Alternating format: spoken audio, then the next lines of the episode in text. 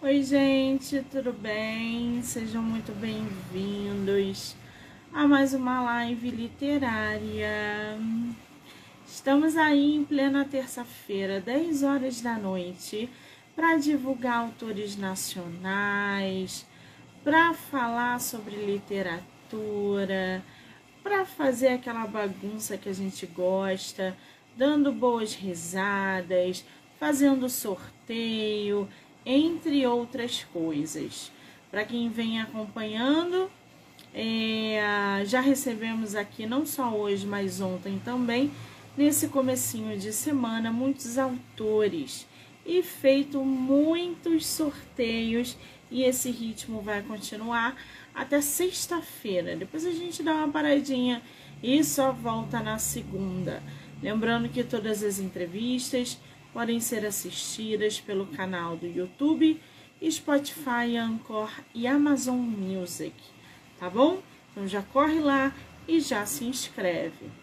Bom, para gente finalizar essa terça-feira com a última entrevista literária, a gente vai conhecer um pouco mais, vai bater um papo, vai conversar com a autora nacional Jussielma Lima.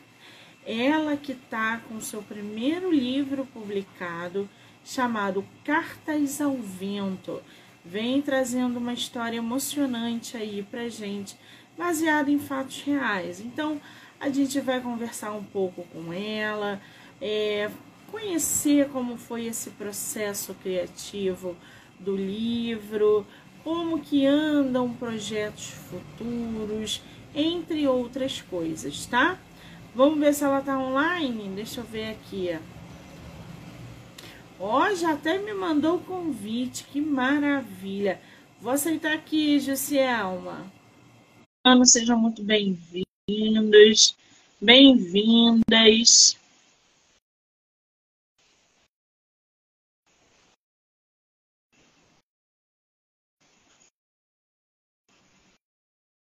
Cadê nossa autora?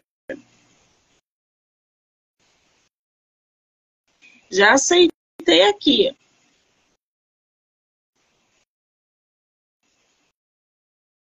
Vamos ver se eu consigo cancelar. Eu vou enviar para você, tá? Vê aí na caixinha se está escondidinho o convite. Ah, agora apareceu. Tudo bem, querida? Bem-vinda!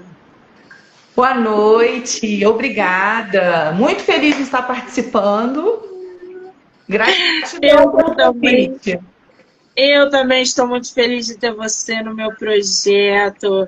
Estou assim, é, é, dando uma olhada no seu material e falei, caramba, vou conhecer essa mulher extraordinária. Vamos bater papo com ela, que coisa boa. Obrigada, tá? Eu que agradeço. Você é de qual lugar do Brasil? Então, eu sou do interior, né, do, do Rio de Janeiro, eu moro em Piraí. Hum, eu sou da Tijuca. Olha, que bacana. Você costuma vir para esses lados daqui ou não? Muito difícil, né? Eu, eu, eu sou meio assim, essa, essa vida bucólica de interior, eu sou meio ah, pé atrás de ir para o Rio, tenho um pouquinho de medo. É, eu tenho insegurança, na verdade, ir para o Rio. É muito difícil eu ir. Eu vou mais para o lado de, de São Paulo, vamos dizer assim. Então, se eu der um pulinho aí, eu te aviso para a gente tomar um café, tá? Oba! Legal! Essa é a tua primeira live literária? Sim, a primeira live literária. Eu já fiz outras lives, mas voltada para a questão é, da educação, né? Porque eu sou professora. Mas uma live literária é a primeira. Você é professora de quê? Eu sou professora de língua portuguesa. Hum, que delícia! E dá aula que é adolescente, ensino médio, criança. Então, então, é, eu comecei com os pequenininhos e aí eu cheguei, né, na, na no, do sexto ao nono ano. tenho 29 anos de, de sala de aula e trabalho também com a graduação, né, nos cursos de pedagogia e, e, e da UF, né, pelo CEDERJ. Atualmente, eu, eu, eu, estou como coordenadora de língua portuguesa em Secretaria Municipal de Piraí. Ah, que bacana! Está ali à frente é, dessa, dessa área desafiadora que é a educação, né? Caramba! Bom, eu tô aqui com o teu livro, Cartas ao Vento. Você tem ele físico aí? Tenho. Aqui. Gente, olha essa capa. Mostra, levanta só um pouquinho, por favor. Mais. Levanta mais. Isso aí, gente. Essa é a capa do livro da nossa autora, Cartas ao Vento. Ô, ô Jussielma, esse é o seu primeiro e único livro publicado? É, é o primeiro e único livro publicado. Eu tenho algumas coisas escritas, mais voltado para a área acadêmica, né? De artigo, pesquisa. Ah. É, eu ousei agora ir para é, questão literária, né? Especificamente, é o primeiro livro. Pois é, aí são, são duas pegadas totalmente diferentes. Quando a gente fala de artigo, quando a gente fala de escrita acadêmica, é totalmente diferente. Na hora de desenvolver uma biografia, uma narrativa longa, uma, um suspense, um romance, enfim. A gente que está lidando com isso sabe. Agora, é, Cartas ao Vento, como é que esse livro nasceu? Então, Monique, o que, que acontece? Cartas ao Vento não foi um livro programado, né? Eu não, não previa escrever. Na verdade, ele foi uma consequência. É, é, no período da Covid, é, no, o meu marido, né, ele, nós aqui em casa, nós fomos contaminados pelo vírus e o meu marido ficou em estado grave, ficou na UTI por 26 dias, ficou entubado. E como eu sempre gostei muito de, de escrever né, sobre sentimentos, sobre, sobre tudo que acontecia na minha vida desde pequena, eu tenho inúmeras cartas guardadas. Eu, eu toda noite, quando eu chegava né, do, do hospital, depois de, de visitá-lo, eu escrevia cartas é, na intenção de que ele lesse. E nessas cartas, elas elas, eu não tinha preocupação de escrita. Na verdade, eu escrevia as cartas para ele. Então ali, é, é, na verdade, eu, eu, colocava tudo que eu sentia na, nessas cartas, né? Todos os dias, depois de uma descarga muito pesada, porque foi uma situação muito, muito difícil. E ao mesmo tempo eu falava, né? Eu, eu falava das nossas filhas, eu falava da mãe dele, o que estava acontecendo porque eu queria que quando ele saísse desse, desse estado, ele lesse e entendesse tudo o que havia acontecido nesse, nesse período que ele ficou desacordado. E essas cartas, elas, é, infelizmente, né, meu marido veio a falecer, e essas cartas ficaram, esses registros ficaram guardados por algum tempo, e depois de, de, de uns meses eu, eu pensei em organizar por vários motivos, né? Primeiro, que eu penso que eu falo muito sobre isso, que lembranças, né? O tempo ele auxilia em muita coisa, mas o tempo ele também faz com que a gente esqueça muita coisa. As lembranças, elas são esquecidas com o tempo. E aí escrever seria uma forma é, de eu estar ali registrando é, essa, essa experiência, mesmo que não tenha sido uma experiência, é, vamos colocar assim, feliz, né? Foi uma experiência triste. Seria uma maneira de eu registrar tudo isso. E ao mesmo tempo eu queria mostrar também para as pessoas, na verdade, levar as pessoas a refletirem sobre esse período, como como que tudo isso aconteceu, né? Foram muitas perdas, mesmo quem não perdeu, foram momentos difíceis ou conheceu alguém.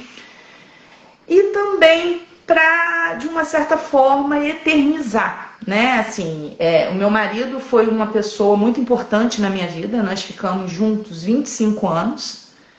É, tivemos duas filhas é, e não era somente meu marido, era meu companheiro, meu namorado, meu confidente. Enfim, eu queria muito eternizar isso tudo, registrar é, essa história. E aí é, surgiu essa ideia só que inicialmente foi muito difícil, porque meses depois eu, eu, eu fui tentar ler as cartas. Inicialmente eu não conseguia, porque eu me desestruturava e eu fazia isso tarde da noite, porque eu não queria que as meninas vissem, né, participassem desse momento difícil, até porque elas já estavam imersas num, numa perda muito grande. E aí eu fui tentando, fui tentando, fui tentando, chorava, parava, escrevia um pouquinho, parava e saiu e começou a sair, né? Algumas coisas foram saindo, foi assim uma, foi uma construção, foi uma terapia, foi tudo que você possa imaginar. Foram sentimentos de recordações boas, sentimentos tristes. Então, é, ao, e em contrapartida a tudo isso, eu também queria é, passar o quê? Uma mensagem, né, para as pessoas que lessem é, eu queria deixar algum recado para as pessoas. Então, até um certo ponto, eu fiz uma parte do livro, aí eu escrevi um capítulo depois do que aconteceu um ano depois, como, é, é como que, que, que, que, estava né, a minha vida das meninas nesse um ano depois, mas eu também precisava é, finalizar com uma reflexão. É, eu queria deixar que a gente, que a vida é muito importante. A vida é, ela é uma dádiva. Eu sempre encarei a vida como uma dádiva.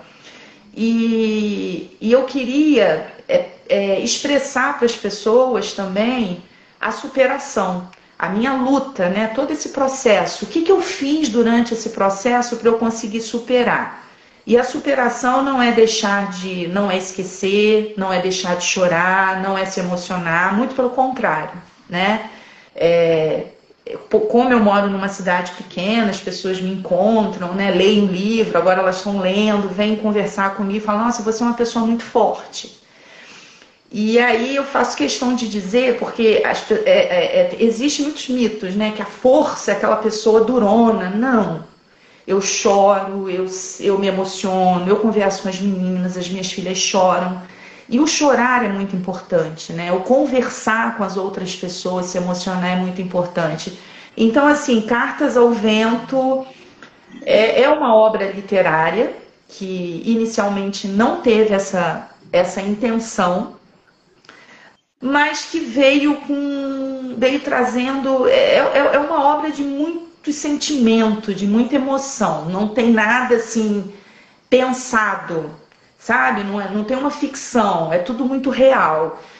E, inclusive, as cartas, né, quando a editora entrou em contato comigo, foi uma, uma, uma, um pedido meu, que se tivesse algum erro de concordância, mesmo sendo professora de língua portuguesa, é, no momento de que você tá não, não é a razão, é a emoção que está comandando aquilo ali, você tá, é o sentimento que está te conduzindo naquele momento, você tem falhas, porque você está escrevendo para uma pessoa específica, que você tem um grau de intimidade muito grande.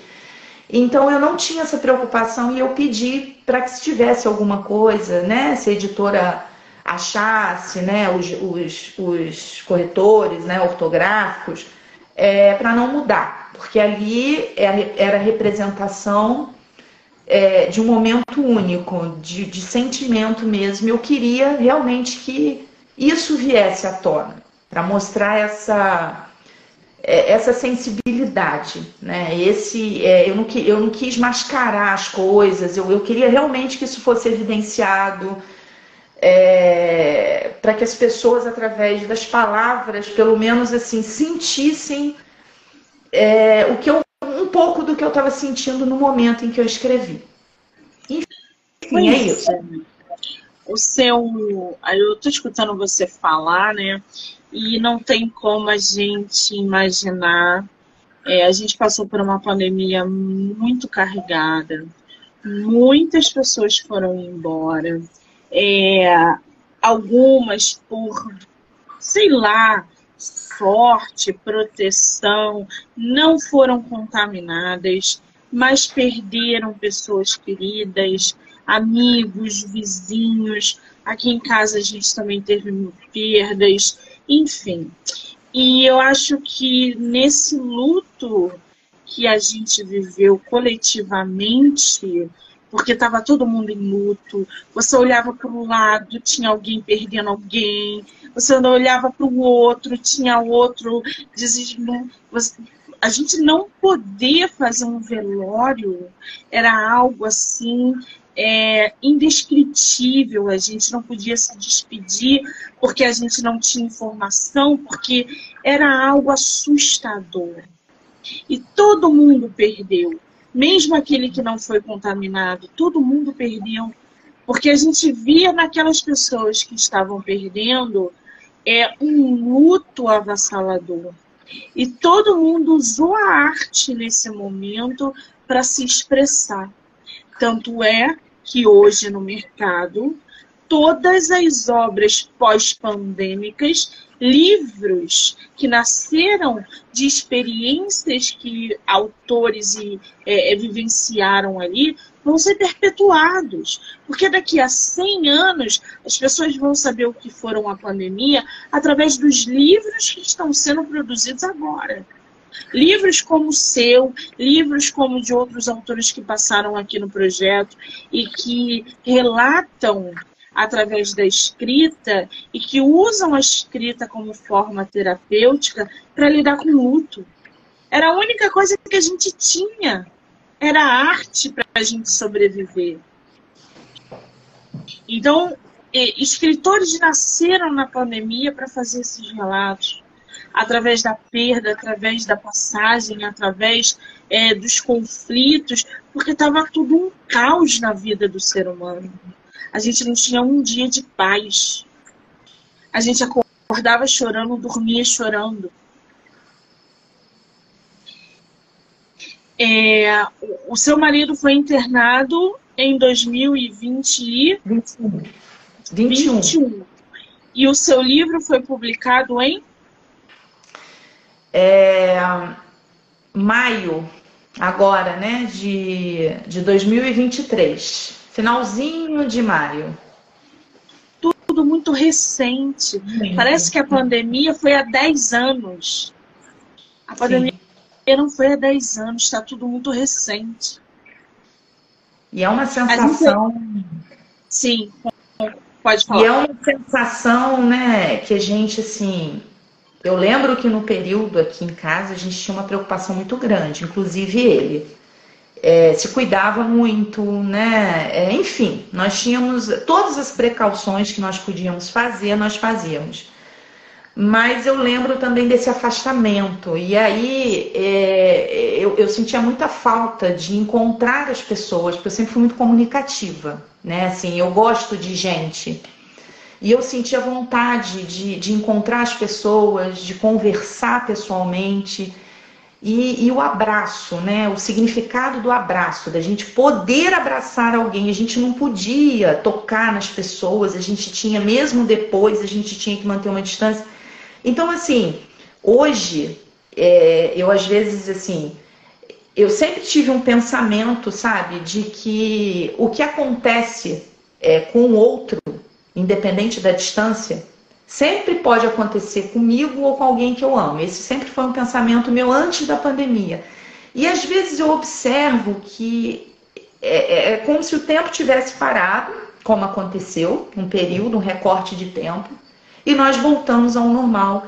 E às vezes eu percebo que é, muitas pessoas elas continuam da mesma forma anterior à pandemia. Né? Então, assim, às vezes eu fico, meu Deus, aqui as pessoas às vezes têm. A gente, eu sou muito observadora, as pessoas, assim, elas é, é, têm determinadas situações que são tão pequenas, se perde tanto tempo com coisas tão pequenas, sabe? E aí você fica pensando, caramba, é, existem coisas tão mais importantes, são coisas mais simples, né? De, de você enxergar, de você ver a vida, de você valorizar. Isso mais ainda depois de uma pandemia, depois de tudo que nós passamos. Exatamente. Parece que para algumas pessoas nada mudou, porque elas não mudaram. Elas Sim. continuam agindo do mesmo jeito, fazendo do mesmo jeito. É como se nem a é, todas as perdas que ela teve, ela conseguiu acordar. Porque você passar por uma pandemia, a gente só viu um vírus desse na gripe espanhola. Sim. A última Sim. vez que teve esse caos no mundo foi na gripe espanhola. A gente está falando de 1914, 1918, nós estamos em 2023 e cometemos os mesmos erros. A gente não aprendeu. Daqui a 100 anos, 200 anos, se vier uma outra pandemia, os mesmos erros serão feitos e pessoas não vão aprender.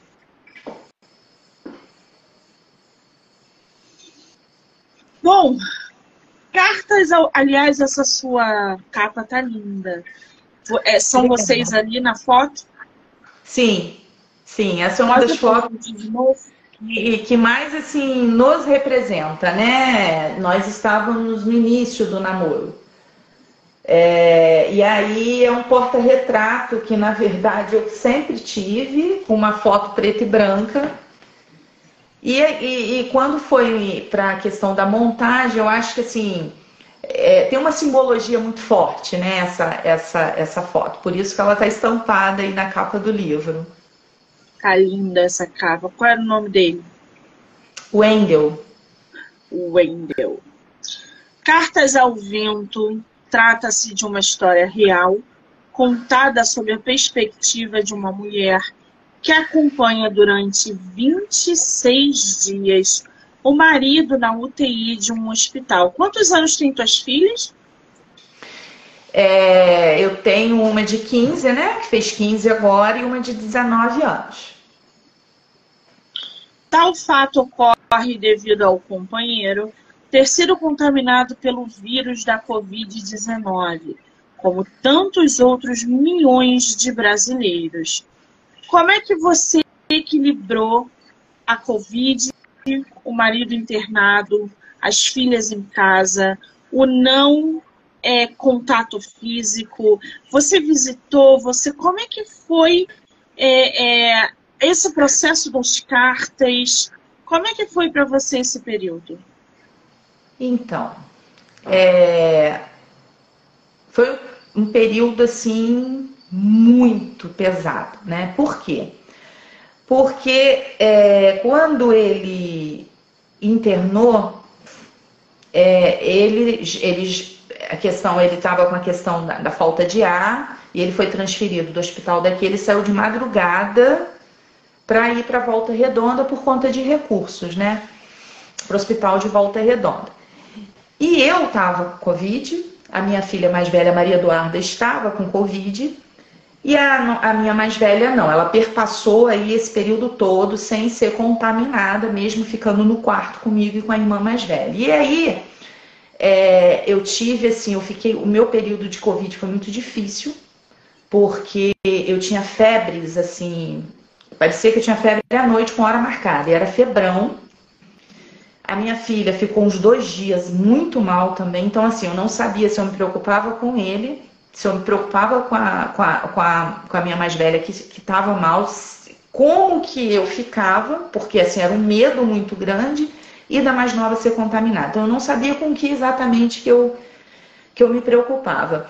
Na primeira semana eu não conseguia sair de casa para ir para o hospital. Né? Eu estava assim, é, muito cansada, muito debilitada por conta da Covid. E aí eu comecei é, e, e, e, o afastamento, né? É, foi a doença do você não tinha como ter pessoas diretamente ali para te ajudar, então eu fiquei muito sozinha. E a nossa família praticamente sempre foi eu, ele as meninas. E aí a minha vizinha, né, aqui, ela. Eu ia pro, pro hospital quando eu estava com Covid a cada dois dias para ver como é que estava o pulmão porque eu fiquei traumatizada que ele foi numa quarta-feira, ele só estava com uma sinusite, pulmão limpo. Quando chegou no sábado, o pulmão dele já estava. É, é, ele deu entrada com 85% do pulmão tomado. Foi uma coisa assim, né, surreal. E não tinha comorbidade nenhuma. É Enfim. É, e aí a minha vizinha ficava, né? Falava com as meninas, qualquer coisa para falar com a vizinha, para o hospital, aquela coisa toda. Quando eu comecei a ir para a UTI, é, eu ainda estava muito, muito fraca. Minha filha mais velha, Maria Eduarda, ia comigo todos os dias. A gente ia de segunda a segunda. E a minha mais nova ficava em casa. Então, assim, é, era um, uma rotina criada eu não conseguia. Era uma coisa muito robô de sair todo dia no mesmo horário, fazer a mesma coisa e, e ouvia o médico, né, passar o quadro dele, que sempre foi um quadro é, muito difícil. E aí, todas as vezes que eu conversava, todos os dias, é, o que me alimentava, a pergunta que eu fazia para o médico era: doutor, ele teve piora? Ele não melhorou. Ele teve alguma piora? Não, ele não, não teve, então é nisso que eu vou me apegar. Então, a cada dia, eu me apegava em ele não piorar, manter aquele quadro em estado grave. E chegava em casa, e aí tinha que ligar, é, é ligava para os amigos, né, para compartilhar. Então, assim, é, era uma, uma rotina, sempre a mesma coisa todo dia, uma coisa. É como se ali aquela sensação de viver não existisse. É como se eu fosse indiferente a, a, a tudo. Só, era só aquilo ali que eu fazia todo dia. E quando chegava a noitinha, porque aí a gente dormia cedo, porque no dia seguinte ia acordar cedo para ir para a volta redonda, eu tomava um banho, era o momento que assim a ficha caía. E eu fazia as minhas as minhas conversas com Deus, fazia meus pedidos, é, escrevia, era o momento que eu escrevia né, as cartas, era nesse período, no final, ao final do dia. E aí eu vinha com as minhas, com as minhas preces, com os meus pedidos. É, mas se você me, me perguntar, eu lembro como eu lembro assim de mim como se fosse um robô. Um robô, no sentido de ter uma rotina todo dia de fazer a mesma coisa e que eu não fazia nada de diferente, porque eu não, eu não eu queria que o dia passasse para chegar amanhã seguinte. Então eu fiquei esse período vivendo em função do dia seguinte, sempre na expectativa de que alguma coisa é, pudesse mudar esse quadro, né? Então assim, uma experiência que, que, que não dá para dizer assim. O, o, que eu tinha muito de sentimento era, era a expectativa antes de entrar na UTI e conversar com o médico. No momento em que eu conversava, que ali eu sempre é, é, tinha muita, me pegava na, na, na fé de que ia conseguir, ia conseguir. E depois isso, o restante do dia para mim não tinha importância sabe? Eu ficava sempre pensando no, no, no período seguinte. É, a autora acabou de apontar um, fazer uma colocação importante, que é o vírus, gente, age muito rápido. Você aparecia com uma, uma coriza, um negócio, achava que não era nada, e no dia seguinte você não conseguia respirar. Eu tive 65% do pulmão tomado da noite para o dia, sem sair de casa há quase dois anos, por causa de, da minha mãe, que era idosa, eu tinha medo de contaminar minha mãe, e se eu contaminasse ela, eu, eu jamais me perdoaria. Então eu me enclausurei. E com um mês para tomar a vacina, eu fui contaminada, sem sair de casa. Contaminada assim, alguma coisa chegou da portaria que a gente pedia alimento, né? E foi nesse pegar, nesse lavar, nesse alguma coisa. Eu fui contaminada numa segunda-feira e na quinta-feira eu já não estava bem. No sábado eu fui internada. E todo esse processo de internação é muito doloroso, porque aqui fora ninguém tinha notícias minhas. E eu lá dentro não tinha nenhuma notícia daqui de fora. Eu fui com a minha roupa do corpo internada e só falava assim: minhas irmãs, minhas irmãs. E eu não tive mais notícia. E a minha un... a única preocupação era: eu vou ser entubada?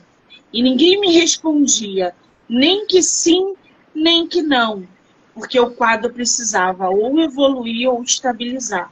Então, até então, eu estava muito debilitada, a minha pressão chegou a 85, eu não consegui fazer absolutamente nada, com muita falta de ar, e me colocaram no oxigênio. E eu apaguei. Então eu não tive como falar com ninguém da minha família. Todo mundo desesperado aqui, porque se eu morresse dentro do hospital, ele, elas só iam saber se ligassem para elas, para comunicar o meu falecimento. Então, até esse processo a gente fica perdido. Você não teve em nenhum momento contato depois que ele foi internado, né? Então, é, eu falo que assim, né, a gente aqui do morar no interior, a gente tem essas. É, o que que acontecia? O médico, é, depois de um tempo, né, que eu, que, que eu passei, ele deixou eu vê-lo no vidro e, e eu já tinha passado pelo processo da Covid, foi por conta disso que ele permitiu, mas de longe. E assim, é, é um médico que, além de um profissional, um ser humano, sabe? Um ser humano assim que, que faltava muito, né? Nesse período da pandemia, falta, faltou muito isso também em várias, né? Em várias situações, enfim. E aí eu sempre me mantive forte, né, com o médico. Era sempre ele que, que, que passava o boletim para as famílias, né, que eram várias pessoas. Acabava que a gente vivia ali, todo mundo, né, era sempre as mesmas pessoas, familiares. A gente compartilhava. Então, quem saía a gente comemorava, né, quem e as perdas, enfim. E aí ele me levou, ele falou que abriu uma, uma exceção, só que ele abria essa exceção para todo mundo, que ele que ele, que ele via né, o nosso desespero ali, que queria saber, ver como é que estava realmente. E aí, quando eu vi no, pelo vidro, a imagem me chocou muito, porque é, você vê uma pessoa que sempre foi muito forte, sempre foi uma referência, um protetor, ele sempre cuidou muito da gente, e de repente você vê ele é, deitado, debilitado, né, com, com um monte de coisa eu dei uma desmoronada. E aí o médico ficou preocupado, porque eu, ele achou, ele não esperava que eu tivesse tido né, essa reação, conversou comigo, enfim.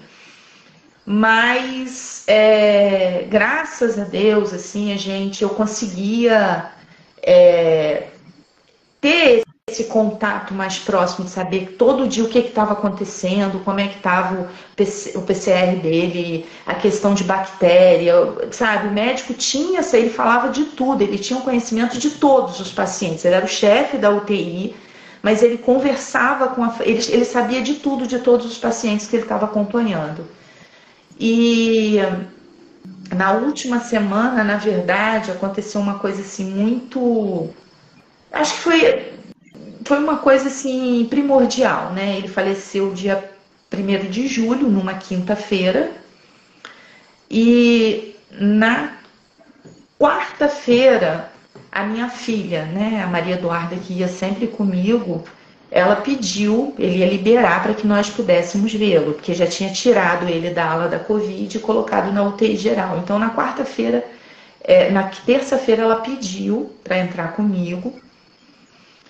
E, e foi, né? Ela entrou, é, conversou com ele, ele tinha, já tinha sido estubado, mas ele estava muito sedado, ele estava sedado, né? Então acredito que não, acredito não, não estava totalmente.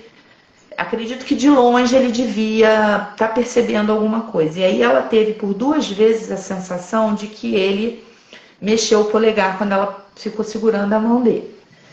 Mas, né, foi assim, isso foi muito importante acontecer. E na quarta-feira eu fui, é, e aí a gente teve, né? Eu conto isso no livro, que foi uma coisa assim é, indescritível, é, porque é, todas as vezes que eu falava, comecei a falar com ele, e eu falava de coisas que mexiam com ele, a pressão dele subia.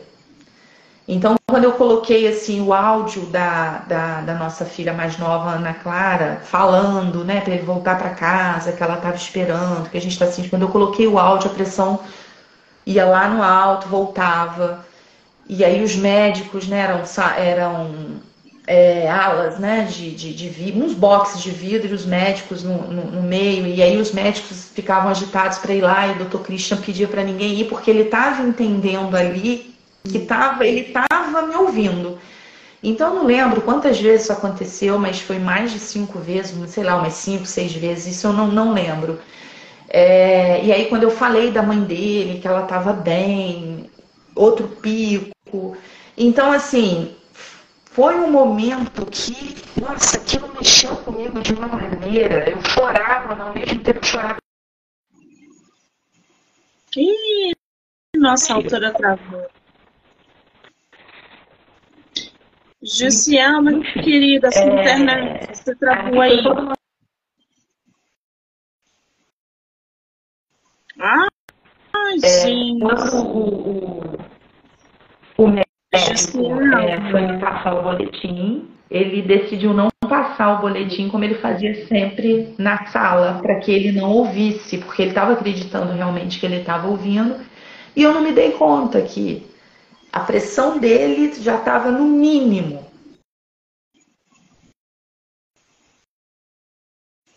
Ai, nossa, a altura travou. Oi? Aí, voltou. voltou. voltou. Você travou, mas voltou. Voltou. Bom.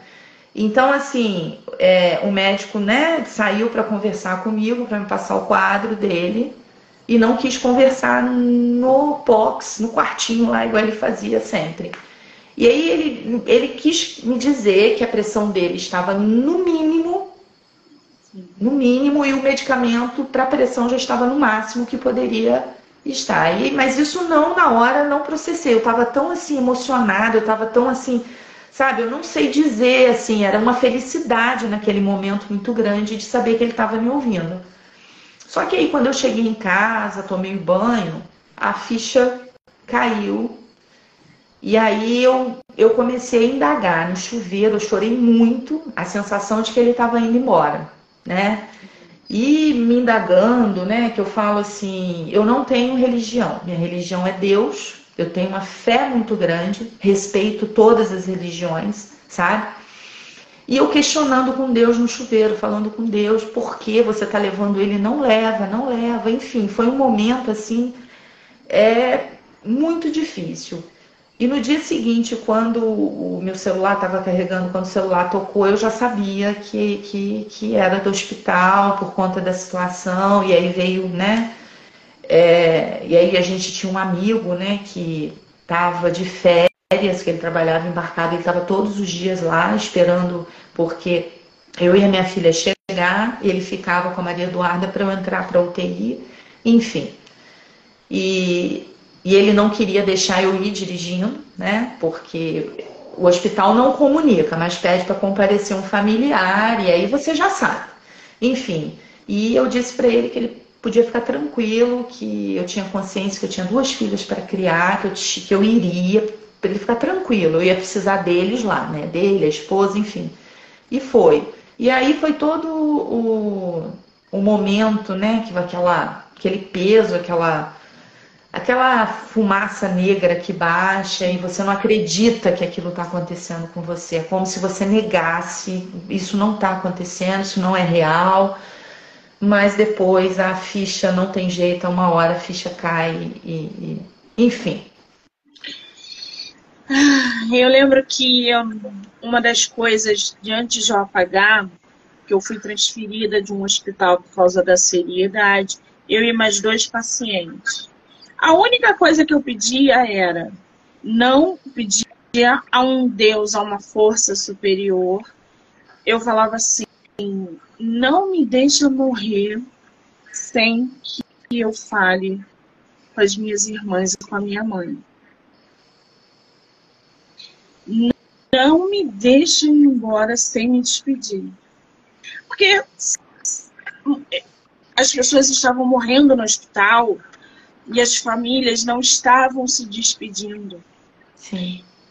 Elas eram comunicadas de que, olha, vem aqui ao hospital, roupa e etc. Você não se despedia. Você via aquele ente indo para o hospital, adoecido, e pedia, pelo amor de Deus, que tivesse uma chance de se despedir. Senão, nem velório você teria a oportunidade de se despedir. Porque a gente era, as pessoas eram enterradas é, sem velório. Sim.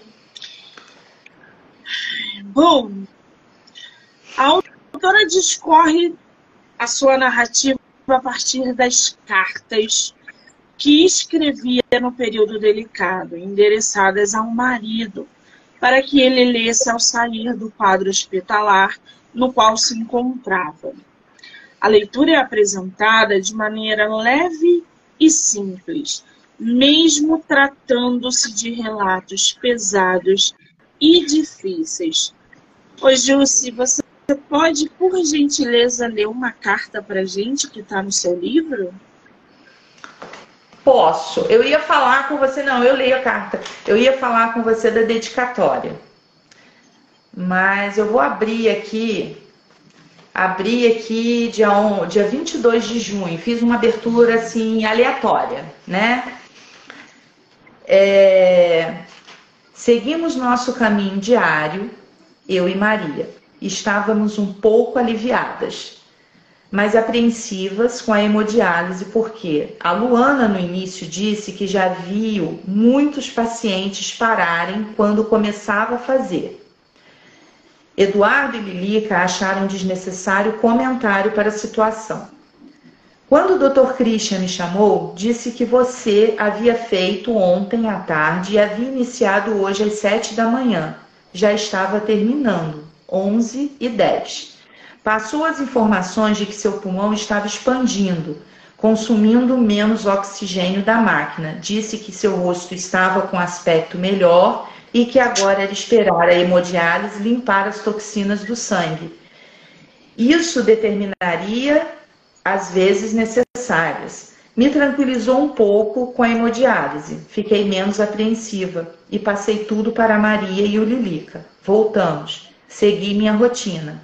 À tardinha, Aninha veio com uma vela acesa e perguntou se poderíamos fazer uma oração para você. Nos ajoelhamos na sala e ela fez a oração, a minha filha mais nova.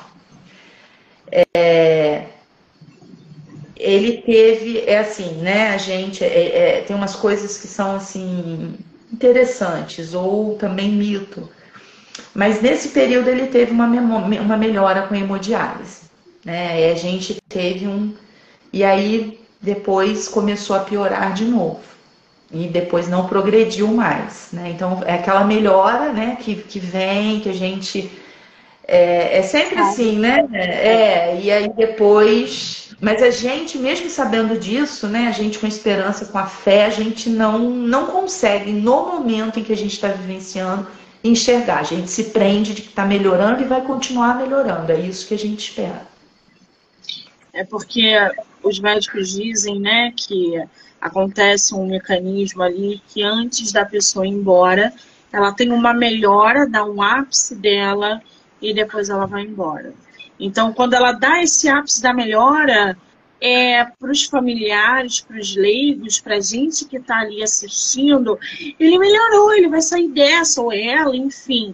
E não, ele vem para dar aquele boom e depois é, é, vai embora, né? Isso aconteceu com várias pessoas.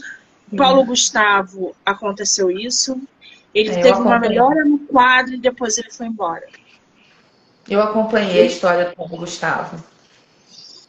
Assim, eu, na verdade, eu, eu, eu teve um período que o meu marido me proibiu de assistir, porque eu estava ficando assim desesperada, porque tudo me, me assim, a gente via, né? É, e não era uma emissora só, a gente colocar, eu via várias, vários jornais, várias coisas, então assim, eu comecei a parar de dormir porque acompanhava a questão de falta de oxigênio, eu via as pessoas chorando, é, pedindo, implorando para arrumar um, um leito para colocar alguém da família. Então, assim, é, não tem como você, ser humano, não, não, não vivenciar isso. Às vezes eu ouço, ah, não, eu nem vejo essas coisas porque isso me faz mal. Tudo bem, eu, eu entendo, mas não tem como, não dá para você ignorar, né? Assim, você vê o, essa situação e você passar simplesmente ignorando, né? Não aconteceu comigo, isso não foi comigo, então eu não consigo. Inclusive o Paulo Gustavo foi assim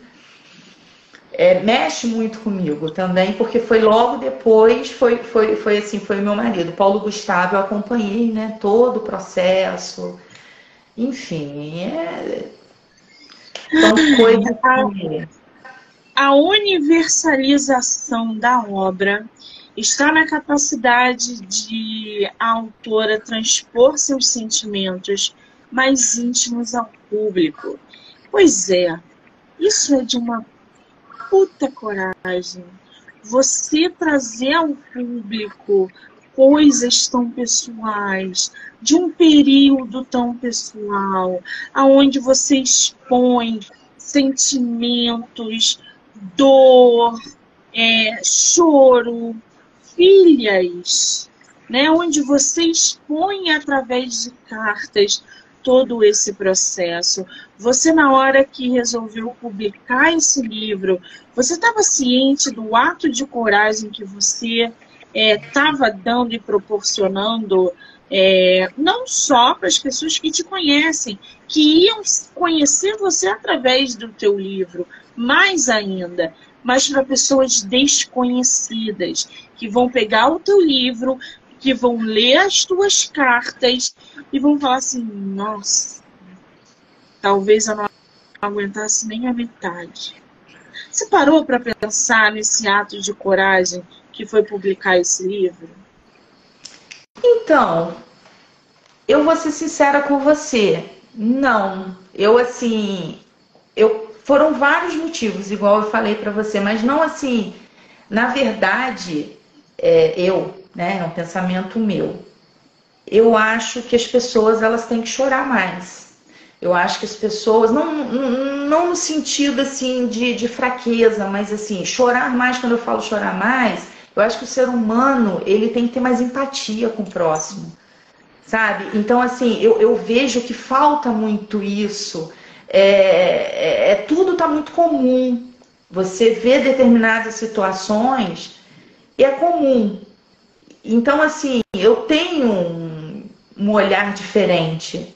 É, eu, na verdade, eu queria mostrar para as pessoas, é, falar desse período, tocar as pessoas, é, mostrar que, que a gente precisa, né? A gente precisa sentir mais, a gente precisa é, vivenciar coisas que nos façam refletir. Eu queria muito essa questão da reflexão e eu tenho tido assim as pessoas, né, eu encontro aqui, me abraçam, falam da minha força. É... E aí começam assim, ah, eu lembrei do meu marido que ficou na UTI, eu perdi. Então, o meu objetivo, pelo menos assim, de levar a refletir, eu falo da universalização por isso. Às vezes você ouve uma história real né? Porque as pessoas aqui que, têm contato comigo me conhecem no dia a dia. Você ouve uma história real que aconteceu, não aconteceu com você, mas aí você reflete situações da vida. Caramba, é, hoje eu ouvi de uma colega de trabalho que ela leu o livro, falou que acordou, né? Não estava conseguindo, acordou uma hora da manhã e não parou de ler, foi até as quatro, quatro e pouca da manhã lendo o livro. E aí ela virou para mim e falou assim: Eu não consigo, eu vejo você rindo. Não parece que isso aconteceu com você, eu não imaginava, você é uma guerreira. E enfim, falou um monte de coisa para mim. Então, assim, é, é, é, é, eu não sou de esconder meus sentimentos. Eu não sou, não é que eu estava chorando na rua, não é isso. mas eu, eu, eu ensino isso para as meninas, mas eu não ensino falando, eu ensino praticando, elas veem eu praticando. Então, assim, é, eu falo que se o que, eu, o que eu sempre quis deixar, tanto eu quanto o pai, é a questão de solidariedade, questão de empatia com o próximo. É a gente realmente é, se envolver, tentar ajudar como a gente pode, mas não é se ajudar com intenção de alguma coisa ou de colocar nas redes sociais, porque para mim quem faz alguma coisa e divulga que está fazendo, não faz de coração. A gente tem que fazer ali no anonimato, porque quer ajudar. Então, assim, é, é, realmente na hora que eu fiz, eu não pensei nessa coragem, né? Os meus pensamentos foram outros.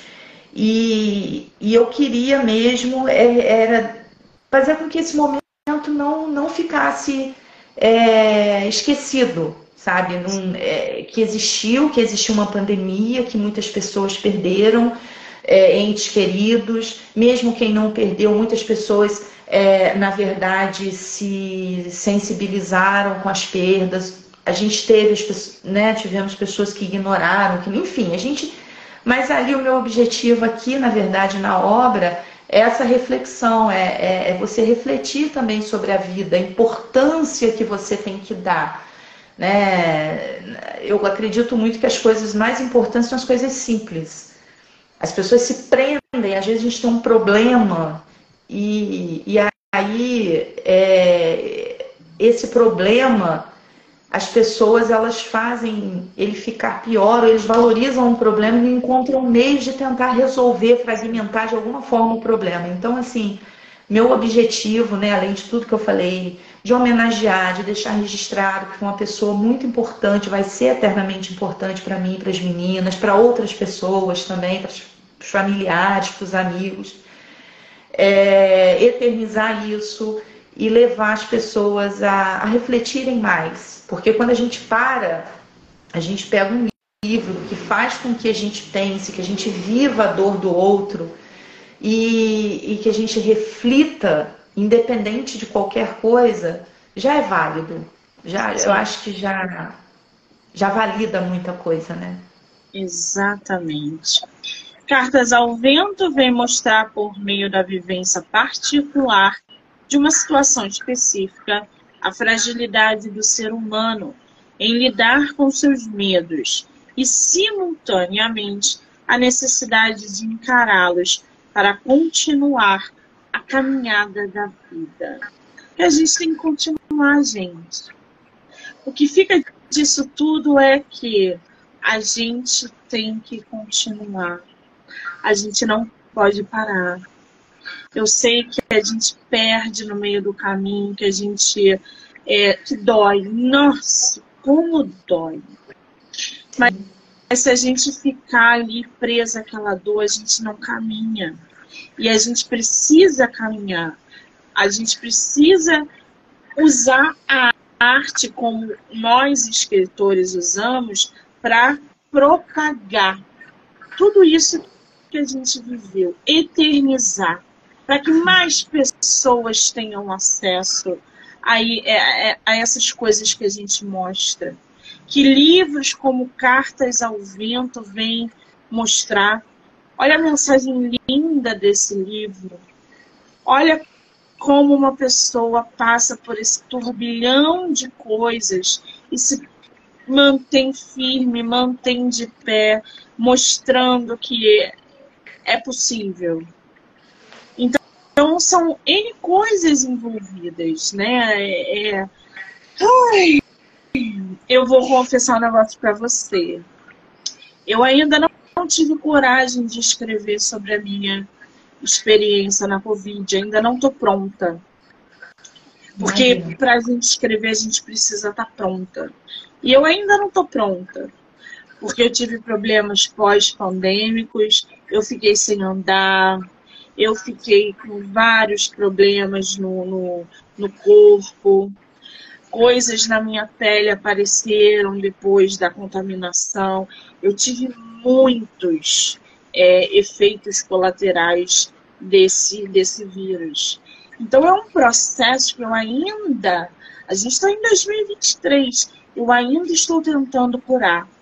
Então até para tocar nessas feridas, a gente precisa estar tá pronto. Eu tô assim, muito. Eu, eu tô tentando não chorar a live toda. Mas eu me emocionei. Eu tô vendo, tô percebendo. Mas assim, eu me emocionei muito em vários é, momentos. Eu tenho mais admiração por você, agora que eu te conheço um pouquinho mais. É, o teu livro tá lindo. Tudo que você passa através dele é lindo. Essa superação, essa força, essa firmeza. E uh, ter você no meu projeto esse mês de outubro, logo nesse comecinho, é simplesmente fantástico. Eu só tenho que te agradecer e dizer que uh, volte sempre que você quiser.